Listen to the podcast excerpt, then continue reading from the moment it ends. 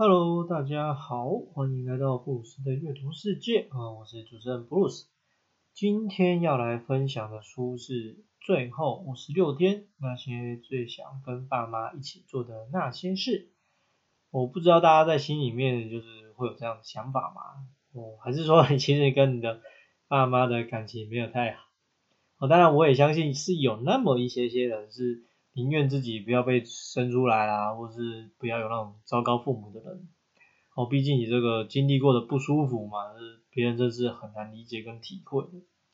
但不过呃，大部分人应该还是说呃，会跟自己的原本的家庭是有比较密不可分的关系。只是说我们都在讲时间不等人嘛，对吧？那大家就算好像有这种观念，其实很少在行为举止上会看到这个相对应的做法。除非你今天刚好为了一个目标在努力啊，在冲刺。可是重点来了，就是说，好了，真的让你赚了名声，赚了很多的钞票，哦，可是那个你心心念念养大的人呢，就是否他还有时间或者是体力跟你这个一起去走走呢？所以呃，这本书我特别想要分享给谁呢？哈哈，我特别想要分享给任何一个人啊。就是不管你在不在意亲情，我觉得这个只是刚好这本书的主轴，对。但是更重要的是，你有没有呃你很关心的身边那种朋友啊啊家人等等的，对。因为我想传达的是说，人活着最可贵，其实是你有可以其他人跟你一起大哭大笑。那这个东西还会更随着就是你跟他认识的时间，然后在一起的时间越长，你的感觉就会越不一样。就开始来今天的分享吧。上一集的预告有提到哈，这本书其实是一种比较像集合文章的概念，也就是说这本书的每一篇故事其实都是来自于不同的作者，所以这本书的作者们背景其实应该都非常的不一样。那我觉得像这样的书其实适合分享给大家，是因为你其实可以在一本书里面。然后看到很多不同的角度，哦，不同层面的内容。那这个跟你一个作者，就算他是大师是权威，啊他做了很多不同的研究，然后很找了很多人去做访谈。我觉得那样的质量要兼具是呃不容易。可是如果你今天只是要一个人好好的写出一个你最有印象啊很有经验的内容。然后我们再把它汇集成册的话，我觉得就是相对来说，第一它会简单一点，第二就是它的品质也不会太差，这样，而且都还蛮独特的。当然我们在阅读的过程中，你也有可能觉得这个生命故事有一些部分重复，但是事情是这样，就是呃，就算我们定了一个标题嘛，大家都围绕在同一个议题里面啊，我相信还是有很多不同的这个内容啊，特别是在亲情部分。亲情部分绝对不是说今天一男一女生出一个小孩，啊了不起，这个小孩有男有女，然后就大家都从此发展都差不多，对，因为会加上很多不同的历史，然后文物背景啊，家族等等嘛，对吧？然后在这本书里面还有一个很我觉得很有感的地方是，他说在每一个故事前面还放上一张照片，他的照片看起来就那种很古早。所以我猜想，可能很多作者其实都已经是中年人了。那先不论做人到底要不要孝顺啊，我觉得啊，就是人跟人相遇就是有缘，所以大家我们就不要浪费这冥冥之中的安排咯。这本书的封面其实我非常的喜欢啊，特别是它在角落有一个数学运算，他在说，呃，如果大家的父母平均已经退休，就是差不多六十五、六十六岁左右。那目前人类平均的寿命，我们先抓个七十九、八十岁，你去换算下来，可能大概还有十几年的时间。可是，呃，根据他们的统计，就是说，其实现在人平均一周会陪伴家人的时间大概是两小时左右。整个稀里糊涂的算完之后呢，差不多就是剩下五十六天。五十六天其实差不多就是八周。在十几年的时间里面，你其实只有八周的时间，而且还是分开的去陪伴你很重视的家人。哦，我觉得这真的会让我非常有感的。呃，前几年的时候就还没有疫情嘛，然后因为我们家的这个长辈年纪都比较大，我的奶奶、我的外婆，其实他们都已经超过九十岁。有一段时间我就特别特别的想要多回去看看他们。可是我再怎么的频繁回去，其实也差不多就是只能一个月回去去看他们。我在我奶奶那边可能就待个一个小时左右，因为她真的完全是没有办法出门的。那在我外婆那边呢，我就会待比较久。呃，两个人之间的差别是因为呃，我外婆住在养老院里面，所以我觉得这真的是让我很不开心。所以能去的话，我都还会开车，然后大家去外面走走啦，然后去吃吃东西。所以跟外婆相处的时间就会再多一点。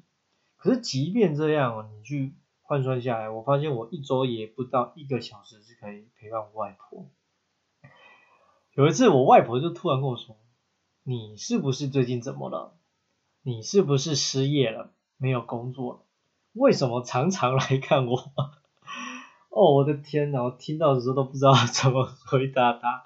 我总不能跟他说哦，我很想你呀，然后就我很想陪伴你之类，这种这种话就我现在讲得出口，但面对他其实我讲不出来。不过真的，我一度有想过，我很想要问他要不要跟我去住一住在一起这样，因为我我其实很讨厌也不开心他住在养老院里面，但他自己也不愿意。可是我的其他这个亲戚长辈们，他们没有人能有余力去跟外婆住在一起。而我原本可以跟外婆住在一起的舅舅，因为他生病走了，那也是因为这样，所以我外婆才会跑去住养老院这样。总之哦，在那段时间，我觉得我看到我奶奶、我外婆就很开心，我可以跟他们聊一下天这样。不过这这两个人不知道是干嘛呢，好像约定了一下，我在陆续不到一年的时间，他们就因为年纪大就过世了，所以现在都完全看不到他们。不过只能庆幸说，至少在那一段时间里面，我还有就多花一点时间，然后给他们留下一些记忆。在这本书里面，一共有四十六个故事啊，我自己稍微做了一点分类，大家可以就是听看看啊。就是如果有符合或贴近你的心情状况啊，那我就一句话来说，就算只是打电话，你开始增加你的频率吧。哦，你可以当小孩撒娇的时间是越来越少喽。呃，第一个分类是为家人做事。哦，听到这个分类，大家有什么想法或感觉吗？哦，你可能会觉得说，哦，我自己的事情都忙不完，而且我们家老人家这个好手好脚啦，哦，有其他的兄弟姐妹或者是别人照顾，我就帮忙出出钱就 OK 啦。哦，不过很多时候是这样，就是礼轻情意重，其实重点都从来都不是东西的价值，而是你有投入多少的心力在里面。我觉得华人就是这样，就是也有可能大部分人都是这样，所 以我不喜欢麻烦别人，然后造成别人的困难。所以其实你在里面会看到这样很多的故事都在说，呃，当他们发现家中长辈已经有点退化，已经慢慢老去的时候，你才会理解到说，哦，因为都他都没有讲啊，那我怎么会知道呢？对，可是怎么讲？就是有时候我觉得就你不是要等到别人讲，哈。所以这边就很想要说，就是嗯，你就做一个霸道的小孩，好吧？那你也不要管他到底有没有需要啊，会不会排斥拒绝，就是做就对了，好吧？你要带他出去玩，就说我帮你安排好了，哦，你要买什么东西给他，你也不要问他款式，你就挑你认为的，OK？做一个霸道总裁的感觉，这样，我们做一个霸道小孩。那我相信，其实应该大部分长辈都还是会开心、快乐的感觉比较多这样。第二个分类是陪伴，嗯，这个应该就是蛮容易理解哦。现在人的生活跟那种民国四十几年啊，或者七八十年年代比较，应该已经蛮好了。我所谓的蛮好，就是说可能在资讯传播或者交通便利这件事上，其实都好上很多了。那以前的生活环境，除了刚刚讲的不太方便、不太方便以外，可能大部分的状况也没有那么所谓的好过。所以你也可以在里面很多的故事章节读到说，啊，这个爸妈为了让自己有好的日子过啦，就算不宽裕，也会想办法让自己一定要上学，或是就算家里已经负债累累，他都不会讲，但还是可以想办法生出钱，让自己去参加这个有兴趣的课程。那当我们长大之后呢，啊，跑去要追逐梦想或干嘛，其实常常就一通电话也没有打，或者你跟爸妈讲不上几句话，啊，更多时候就是谈钱这样，哦，谈钱伤感情啊，不过当然这句话是不太适用在家人身上啊，很多时候家人都会反而觉得说这个问题还不是真正的问题。那我记得先前我有看到一个影片是说，呃，有一个嗯女生。啊，他嫁的比较远，然后给他爸爸打电话，开头呢就哭了，呃，说因为他没有钱给小朋友生呃看病，希望他的爸爸可以给他五百块钱，就是爸爸一听到就说啊，你不要担心，我马上转五千块给你这样，哦，你该给小朋友看病还是该给他吃东西就取这样，我一看到这个我就马上受不了这样，就我觉得你不管过得。怎么样？然后离开家里多远？其实你只是一通电话都可以感受到家里人对你的关心，但是我们却常常就是把自己放在就是家人以外的地方。所以我觉得，就算你真的没有办法放下你现在的名利或什么，你可以的话，就是多花点时间去陪伴家人吧。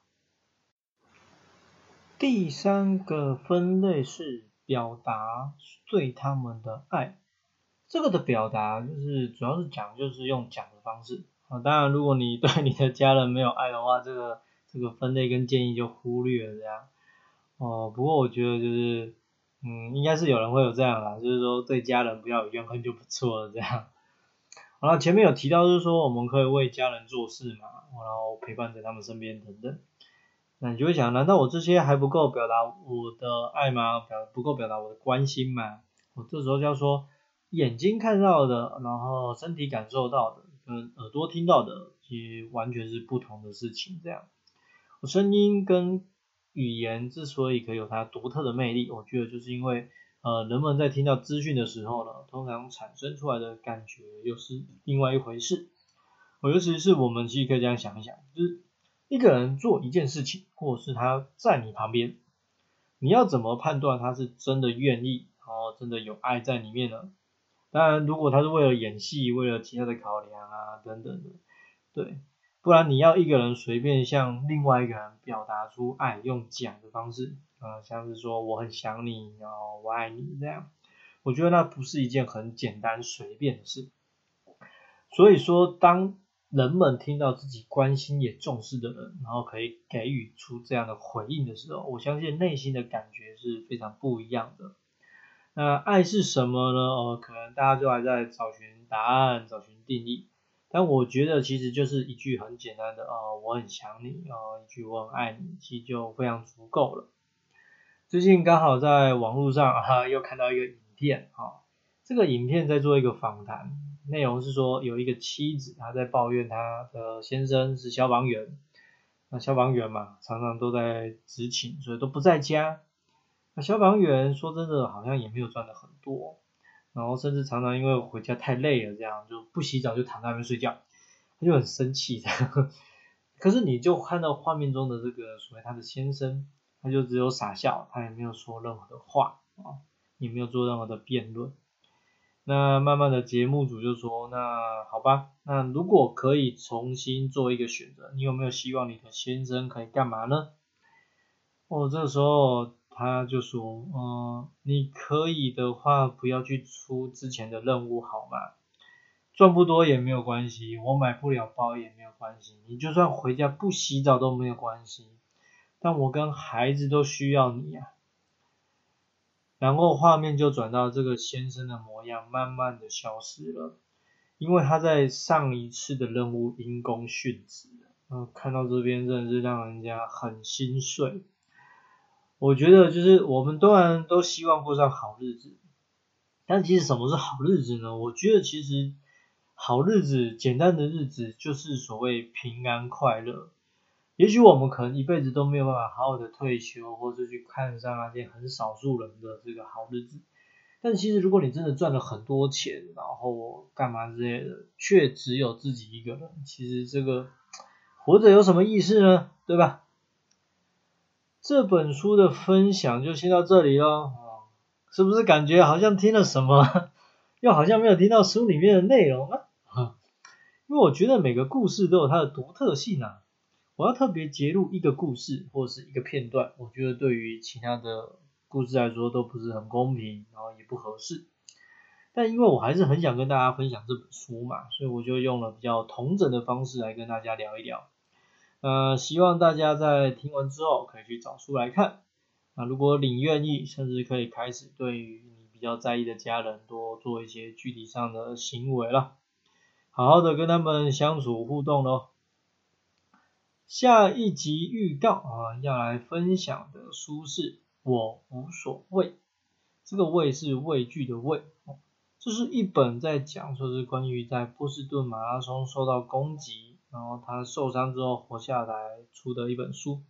这个新闻应该当时也蛮大的，不太应该不输九一一的攻击事件，尤其是如果你是刚好是一个跑步的爱好者，嗯，应该加减对这个新闻有点印象啊。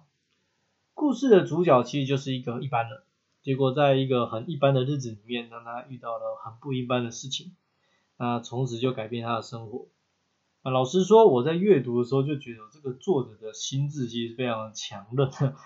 虽然说我自己也想过，就算失去手脚，我应该也会选择继续活在这世界上。不过真的很难想象，我真的遇到我自己会怎么想这样。呃，今年差不多是 一周多就要结束了啊，所以我选择分享这本书，是因为觉得大家可以开始准备为来年有些打算啦。嗯，第一个要做的当然就是鼓起勇气，好吧？